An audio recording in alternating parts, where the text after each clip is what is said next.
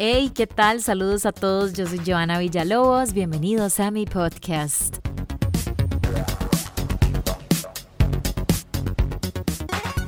El tema de hoy es bastante difícil, cuando el ex tiene nueva pareja. Bueno, a mí nunca me ha pasado ver primero a mi expareja estar con alguien. Mm, creo que más bien los dos hemos esperado un tiempo prudente para lograr sobrellevar ese duelo, pero se siente muy raro incluso ya cuando pasa el tiempo. Y claro, depende de cómo haya terminado esa relación, porque a veces terminamos una relación súper peleado, no queremos ver a esa persona y realmente si está con alguien más ni siquiera nos importa. Pero cuando estamos enamorados, uff, se siente de todo cuando nos enteramos de algo así. Digamos, no hay nada más devastador que cuando uno acaba de terminar y está aún llorando y sufriendo por una persona, darse cuenta que el ex o la ex tiene nueva pareja o inclusive que está saliendo con alguien.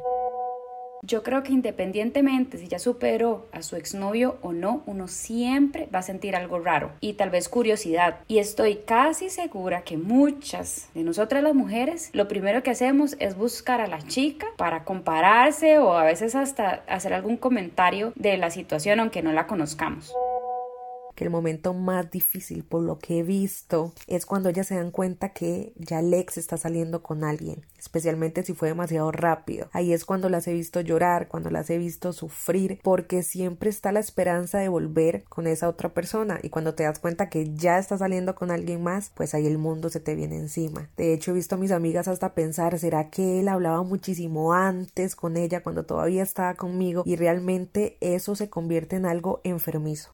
Qué duro, todo es muy, muy cierto. Uno empieza a llenarse de ansiedad. ¿Quién es la otra persona? ¿En qué momento pasó? Uno se empieza a comparar con esa persona, la empieza a insultar de alguna forma o a criticar y ni nos ha hecho absolutamente nada. Y es que es realmente horrible ese sentimiento. Uno no sabe ni cómo asimilar ese tipo de emociones.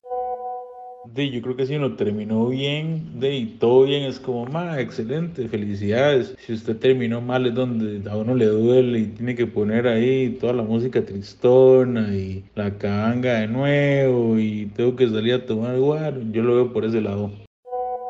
Lo peor que le puede pasar a uno cuando la ex tiene un novio nuevo es tener familiares o amigos muy honestos porque tal vez uno ya pasó la cabanga y el sufrimiento y toda la vara y de repente le llegan con la noticia de que la ex tiene un novio nuevo y dice, ah, no, que todo fluya, que sea lo mejor, le deseo lo mejor. Pero igual uno investiga por curiosidad, como, ¿y quién será el mae? ¿Verdad? Y se mete y todo, y busca las fotos y ya se da cuenta y, y, lo ve y dice, no, hombre, no está tan guapo este mae y, y yo tengo mejor brete y, no, hombre, me cambió por algo peor.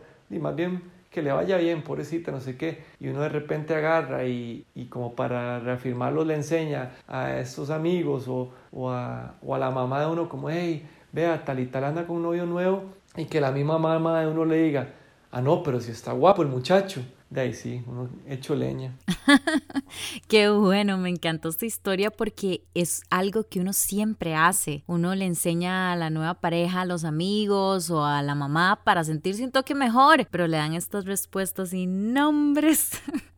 muy, muy bueno ese dato. Todos lo hacemos. Y es que este episodio de hoy es como ayuda social para todas aquellas personas que están pasando por esta situación en este momento o pasaron hace poco. ¿Cómo aprendemos a asimilar este tipo de cosas?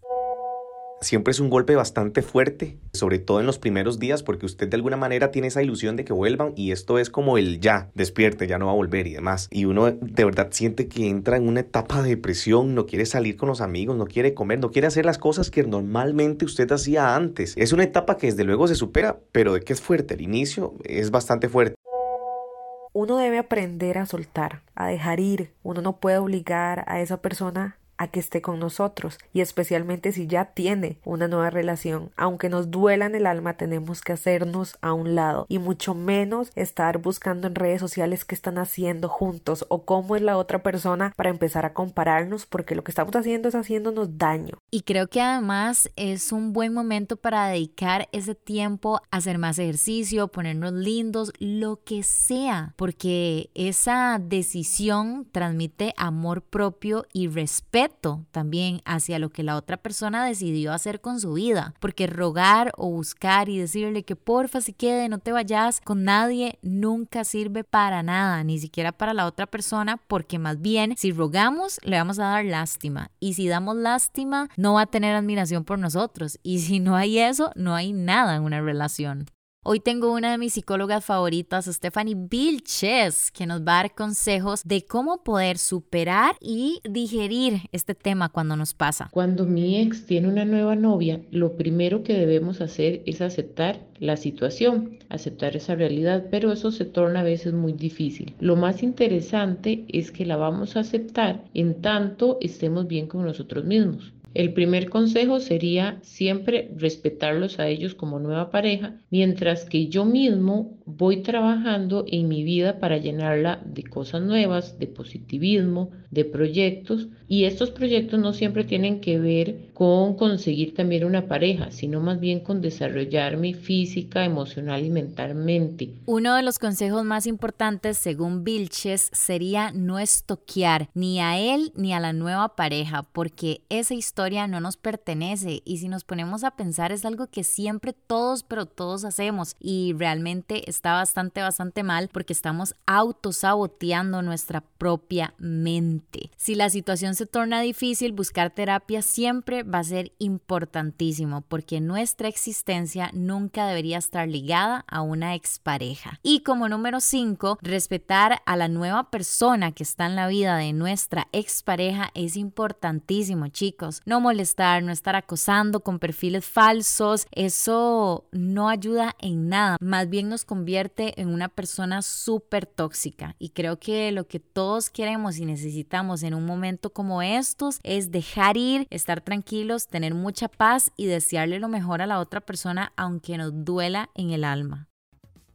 Y este fue mi episodio del día de hoy. Espero que lo hayas disfrutado y nos haya dejado algo a todos. Yo creo que ya les he dado este consejo, pero siempre es bueno recordarlo. La vida es muy, muy bonita. Estamos muy jóvenes, sea la edad que ustedes tengan, como para estarnos torturando nuestra cabeza, nuestra mente, todo con una sola persona cuando hay miles de personas allá afuera. Y si una no nos va a valorar, les aseguro que van a haber tres más que sí lo van a querer hacer. Yo soy Joana Villalobos. Nos escuchamos martes y jueves. Sigan escuchando mi podcast. Que la pasen súper bien. Chao.